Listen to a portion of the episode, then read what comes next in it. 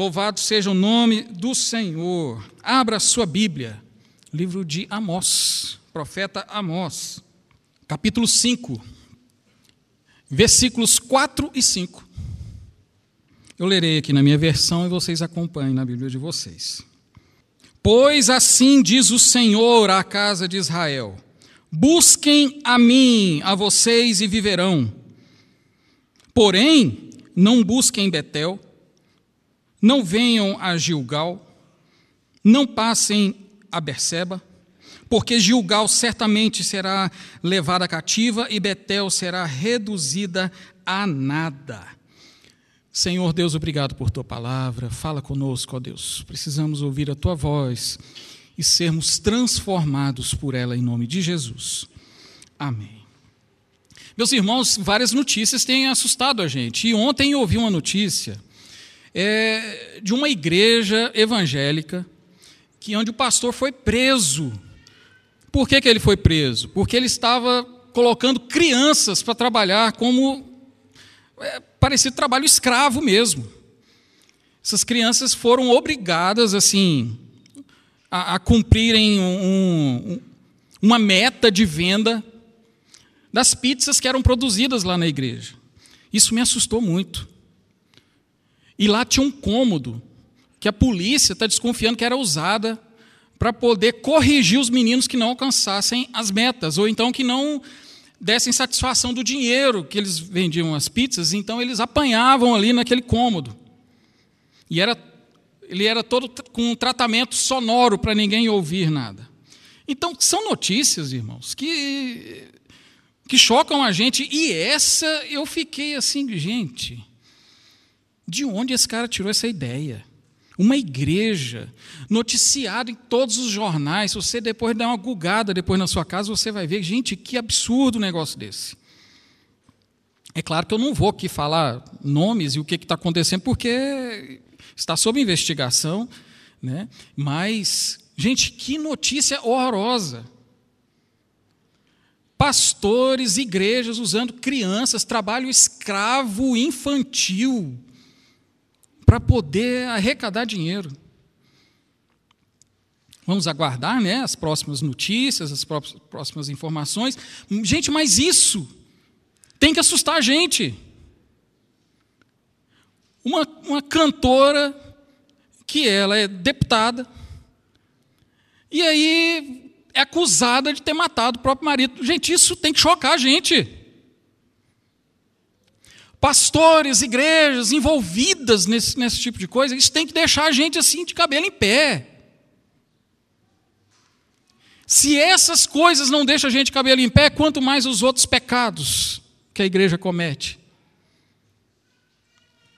E, e aqui Amós é um profeta que ele vai tratar com Israel e Judá, o reino estava dividido, e ele veio tratar justamente sobre isso, acusar o povo do seu pecado. E já trazer a condenação, falando assim: ó, e não, vocês não vão se safar dessa, não. Por causa do pecado de vocês, vocês serão punidos. Vocês serão levados cativos. E várias cidades e povoados serão destruídos, vão sumir do mapa. Como no texto aqui, na pequena passagem que nós lemos aqui. Então, é os profetas, profetas menores, maiores, todos eles são, são duros, porque eles mostram, apontam os defeitos, os pecados do povo de Deus. E aqui Amós não fez diferente. E ele apontava bastante, eu falo Amós, mas é Deus, né? Deus falando diretamente ao seu povo e acusando. E a primeira coisa que ele vai enfatizar aqui é o pecado do povo. Gente, busquem a mim, busquem a mim, porque vocês são pecadores. E não pecam, não, não é pouco. E, a, e o texto, se você voltar no capítulo 4 de Amós, você verá aqui uma Deus fazendo uma declaração de como ele corrige a quem ele ama. E ele faz isso mesmo, ele fez isso com o seu povo, mas o povo não ouviu. O povo não dava atenção. E ele vai falar aqui várias vezes no capítulo 4 Olha, eu deixei que vocês ficassem sem comer. Vocês não tinham nada nem para mastigar. Mas vocês não se converteram a mim, diz o Senhor, no versículo 6 do capítulo 4. E depois ele vai falar que ele fez outra coisa, destruição de cidades, mas vocês não se converteram a mim, diz o Senhor. No versículo 9 ele repete: Mas vocês não se converteram a mim. No versículo 10: Mas vocês não se converteram a mim. Destruí alguns de vocês, como eu fiz com Sodoma e Gomorra, mas vocês não se converteram a mim. Irmãos, Amós estava falando para um povo assim.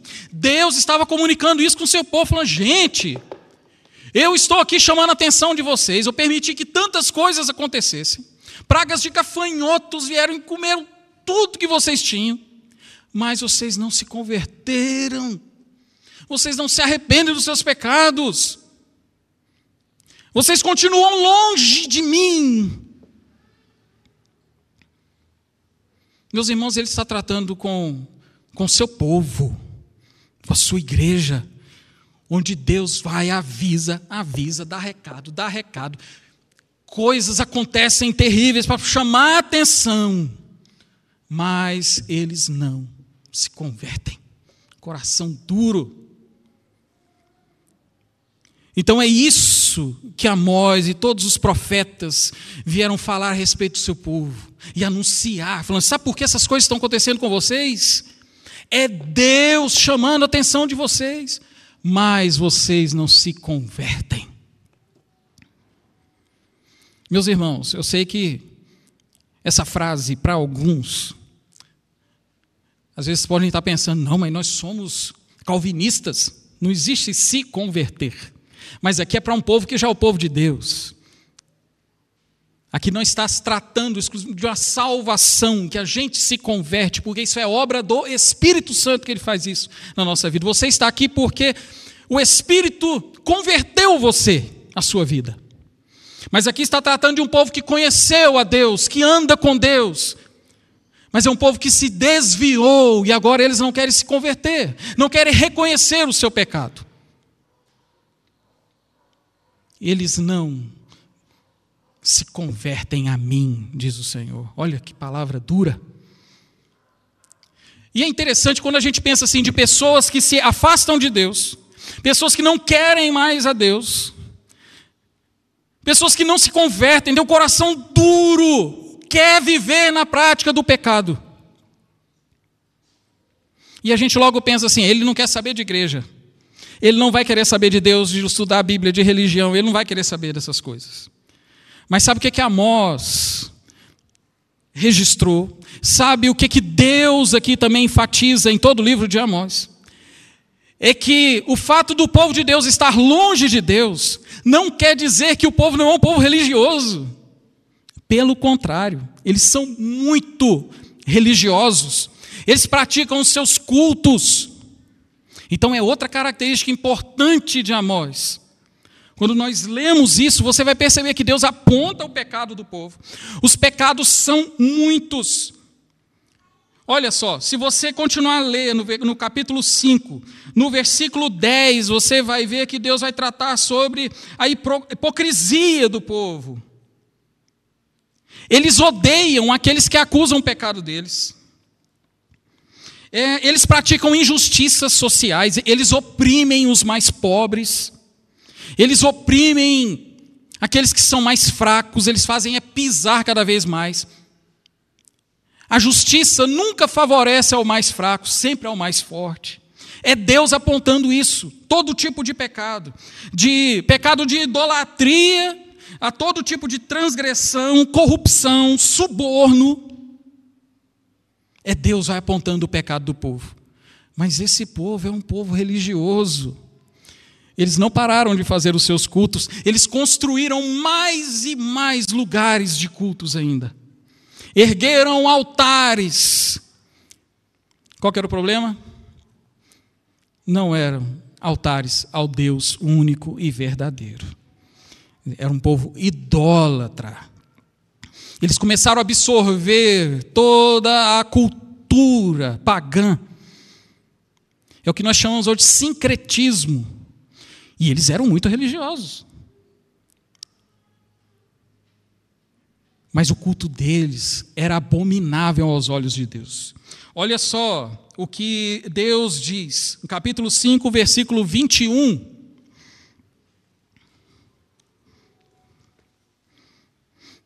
E Verinha, seu marido, e fala assim que gosta de ouvir pregar porque eu sou divertido, mas hoje eu não estou muito divertido. Olha só o que é que o Senhor diz. Eu odeio e desprezo as suas festas, e com as suas reuniões solenes não tenho nenhum prazer.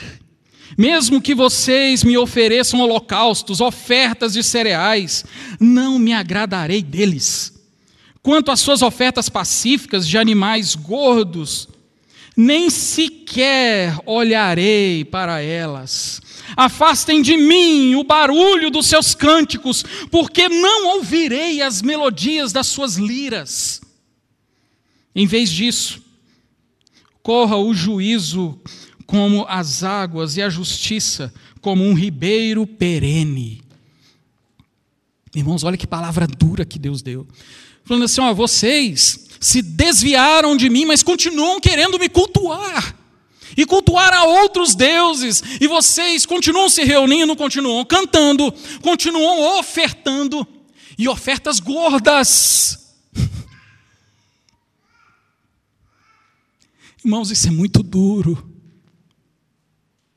E Deus rejeitou tudo.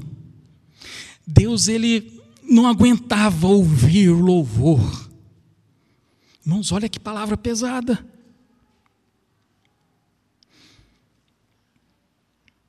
E ele fala: busquem a mim. Busquem a mim, eles fazendo culto, fazendo cultos e cultos e cultos e cultos, ofertando, ofertando, ofertando, cantando, cantando e cantando, e Deus ainda diz: busquem a mim. O que, que eles estavam fazendo então? Tudo era abominável ao Senhor, por causa do pecado deles mas eles não se arrependeram, diz o Senhor. Então o culto deles, para Deus, não tinha valor nenhum. E era um valor negativo, porque estava incomodando a Deus. Olha, gente, a gravidade disso. E por que, que então Deus diz: busquem a mim? Porém, não busquem Betel. Por que, que Deus cita então essas três cidades, Betel, Gilgal e Berseba? Betel, do hebraico Beit El, casa de Deus. Gente, olha que coisa linda, né? Mas por que, que Deus não deixa, então, eles cultuarem em Betel, já que lá é a casa de Deus? Porque depois que Salomão morreu, Jeroboão, lá em 1 Reis, vai, você vai ler isso, ele vai avisar para o povo: fala assim, ó, oh, gente, agora chega com esse negócio de cultuar em Jerusalém. Eu vou estabelecer aqui outros lugares de culto, e Betel agora vai ser um centro de adoração, e eu vou colocar lá um bezerro de ouro para que vocês adorem. E lá também era a formação dos seminaristas para trabalharem nesses, né, nesses lugares novos de culto entrou a idolatria. Deixou de ser a casa de Deus e passou a ser a casa da idolatria. E alguns profetas até mudaram o nome, não chama mais de Betel, porque eles não têm coragem de falar que é casa de, que é Betel. É Beit Aven, terra da idolatria. Então, meus irmãos, é muito possível é muito possível nós estarmos muito longe de Deus e praticarmos o nosso culto solene. Cantarmos, ofertarmos ofertas gordas, mas Deus rejeitar tudo. É muito possível Betel virar casa de idolatria. Nosso coração é uma fábrica de ídolos. Você sabe disso. E é muito fácil. E o fato de nós ofertarmos ofertas gordas e cantarmos muito e nos congregarmos muito não corresponde ao fato de Deus estar se agradando disso. E é isso que nós vemos aqui nesse texto. E Gilgal, o que, que foi Gilgal? Gilgal foi onde foi realizada a primeira Páscoa. Josué atravessou o Rio Jordão de forma milagrosa e foi lá em Gilgal que foi celebrada então a primeira Páscoa. E de lá eles partiram para Jericó. Irmãos, e até hoje para os judeus, Gilgal, o vale de Gilgal, ele é um lugar muito importante porque foi onde começou tudo. Foi a primeira Páscoa na terra prometida. Olha que coisa linda. Meus irmãos, de um lugar um lugar tão maravilhoso como esse, Gilgal, também foi também transformado em um lugar de práticas pagãs, de sincretismo religioso. Olha, eu faço o nosso culto aqui, mas vamos colocar outras coisas aqui também. Tem uma religião que ela tem um negócio bacana ali. Vamos trazer para o nosso culto? É muito mais divertido, é muito mais legal. Vamos trazer para cá? Vamos fazer isso aqui também? É o sincretismo religioso. Por isso que Deus fala assim: ó, nem passem, nem venham a Gilgal, e nem passem por Berseba. E Berseba também, irmãos, é um lugar interessante, porque ali Abraão construiu, fez um poço, e depois ele foi fazer um culto de agradecimento a Deus. E ele invocou o nome do Senhor ali naquele lugar, que se chama Berseba. Mas agora, Berseba, nos dias de Amós, Berseba não é mais o lugar onde se invoca o Senhor. Lugar de idolatria também. Lugar de sincretismo religioso.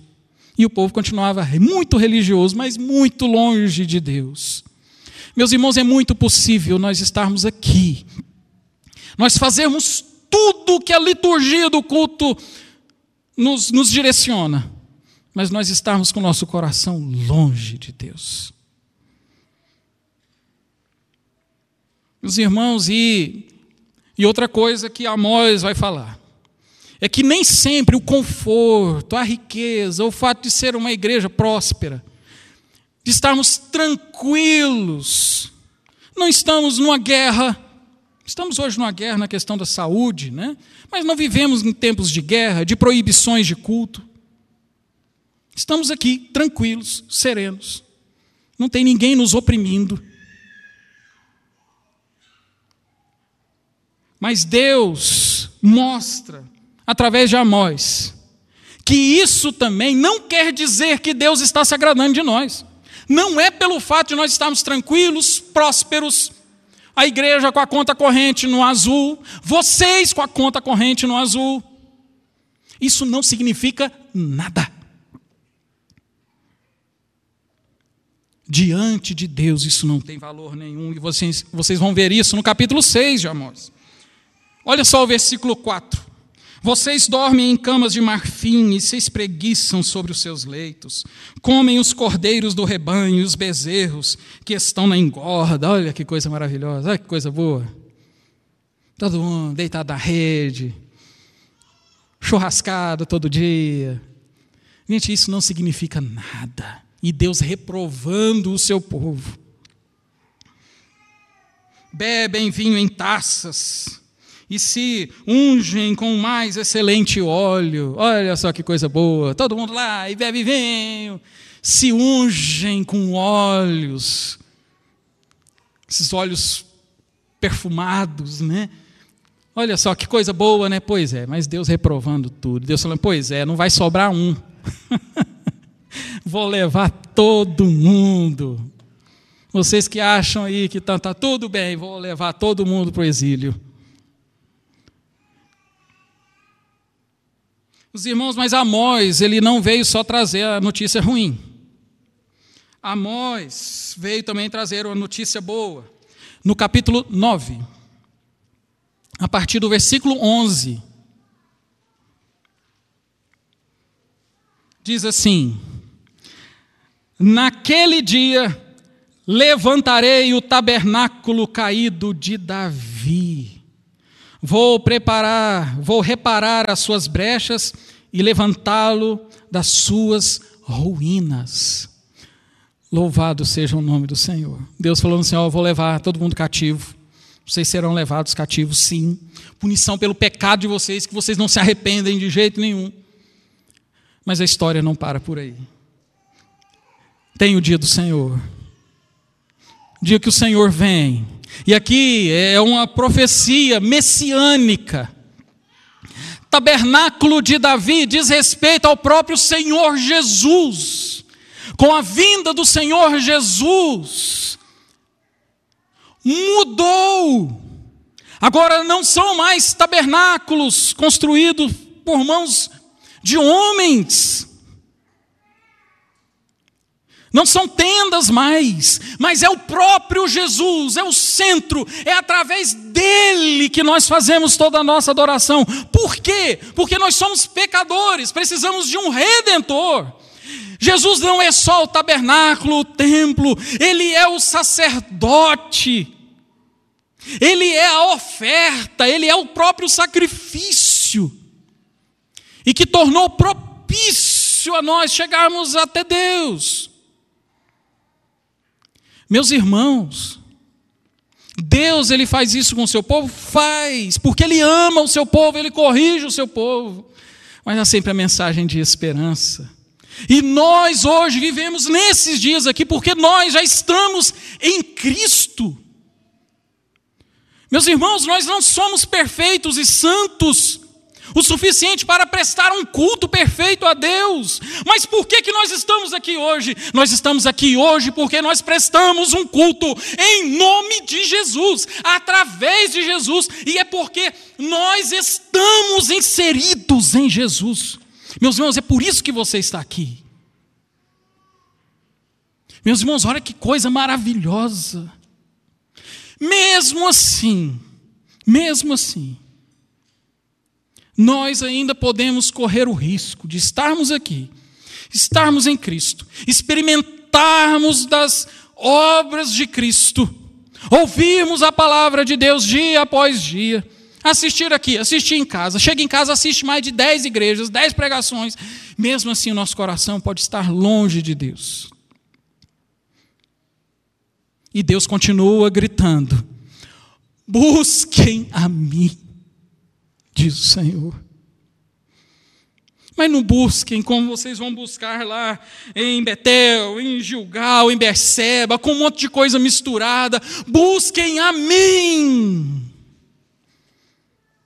E sabe o que é buscar ao Senhor aqui nesse contexto de Amós e de todos os profetas? Buscar ao Senhor é ter o coração quebrantado quebrantado em arrependimento, Senhor, eu sou pecador. Tem misericórdia de mim, ó Deus do meu pecado. Mas aceita, Senhor Deus, o meu louvor. Aceita o meu canto. Permita, Deus, que eu fique de pé aqui nesse lugar e exalte, as, leve as minhas mãos a Ti e cante ao Senhor. Deus, mas eu sou pecador. Como Isaías ora, Senhor, eu sou homem de lábios impuros. Nós estamos aqui, meu irmão, somos pecadores. Mas pela graça do Senhor Jesus, nós podemos cultuar a Deus através e por meio de Jesus Cristo. Através dele nós temos perdão dos nossos pecados. E assim o templo vai sendo restaurado. Cada um de nós. Deus vai restaurando um, restaurou o outro, vai curando um, curando o outro. Meus irmãos, que coisa maravilhosa é a palavra de Deus. Até o dia final, onde Jesus Cristo virá e não haverá mais pecado, a igreja do Senhor toda estará reunida, louvando a Ele de forma perfeita. Mas hoje, onde nós encontramos a perfeição? Somente em Cristo. Não há perfeição em vocês, não há perfeição em mim, não há perfeição em ninguém aqui. Somente a perfeição é em Jesus Cristo. É por isso que nós adoramos e tudo que nós fazemos, nós fazemos no nome de Jesus Cristo. Nós oramos no nome de Jesus Cristo. Nós cantamos no nome de Jesus Cristo. Nós pregamos em nome de Jesus Cristo. Porque não podemos fazer isso no nosso nome. Meus irmãos, mas Jesus continua chamando a nossa atenção. E ele vai fazer isso. Abra sua Bíblia, Apocalipse. Apocalipse capítulo 3. Versículo 17. Diz assim: Olha só o que o Senhor Jesus disse aqui. Você diz: Sou rico, estou bem de vida e não preciso de nada. Mas você não sabe que é infeliz, sim, miserável, pobre, cego e nu. Jesus falando à igreja de Laodiceia. Ela estava lá bem, fazendo um churrascão, todo mundo feliz. E Jesus falou: Vocês acham que vocês estão bem? Vocês não estão precisando de nada? Vocês são prósperos? Pois é. Vou te falar uma coisa. Vocês são miseráveis, pobres, cegos e nus.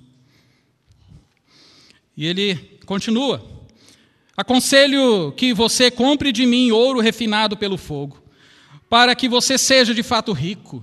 Compre vestes brancas para se vestir, a fim de que a vergonha da sua nudez não fique evidente, e colírio para ungir os olhos, a fim de que, vocês possam, que você possa ver. Eu repreendo e disciplino aquele que amo, portanto, seja zeloso e arrependa-se. É a palavra de arrependimento que Jesus está trazendo para uma igreja. Olha, vocês estão achando que está tudo certo, mas não está, não. Suas vestes estão imundas. Troquem as suas vestes por vestes brancas. Compre colírio para que vocês passem a enxergar direito. Vocês estão enxergando mais nada. E Jesus então chama ao arrependimento. Irmãos, esse é que é o culto que Deus quer. É um culto onde o povo se reúne para se arrepender. E por causa do arrependimento e da contrição, e por causa da certeza da salvação que nós temos em Cristo Jesus, aí brota do nosso coração um louvor verdadeiro que ninguém pode segurar que as coisas podem estar ruins, pode não ter nada para comer, pode estar passando por enfermidades num leito do hospital, você que está me ouvindo no leito do hospital. Mas quando nós reconhecemos o nosso pecado, nosso coração fica contrito e nós descobrimos que nós temos um Salvador, que é Jesus Cristo. E Ele nos purifica de todo pecado. Um louvor verdadeiro de gratidão sai dos nossos lábios. E esse louvor ninguém pode calar. Já ouviram tantas histórias não é, de missionários que foram presos, capturados, porque estavam pregando o evangelho em lugar proibido. E eles ficaram na cadeia cantando. E os guardas falando: gente, não aguento mais esse crente cantando. E ele falava, não, então corta a língua dele. E ele continuava cantando sem a língua, do todo jeito continuava cantando. Quantas histórias você não já ouviu assim? Porque, meu irmão, a verdadeira adoração, o verdadeiro culto, louvor, ninguém pode segurar. Quando ele é fruto de um coração contrito, arrependido, e que encontra a salvação em Cristo Jesus. E eu quero terminar lendo, terminando de ler o texto de Apocalipse, versículo 20 diz assim: Eis que estou à porta e bato. Se alguém ouvir a minha voz e abrir a porta, eu entrarei na sua casa e cearei com ele e ele comigo. Jesus está falando aqui para a sua igreja. Eis que estou à porta e bato. Abra a porta hoje. Você que está afastado do Senhor. Você que está até cultuando. mas você está afastado do Senhor. O Senhor Jesus está batendo na porta para que você se arrependa dos seus pecados e para que você tenha a alegria e o prazer de cear com Ele. Vamos orar?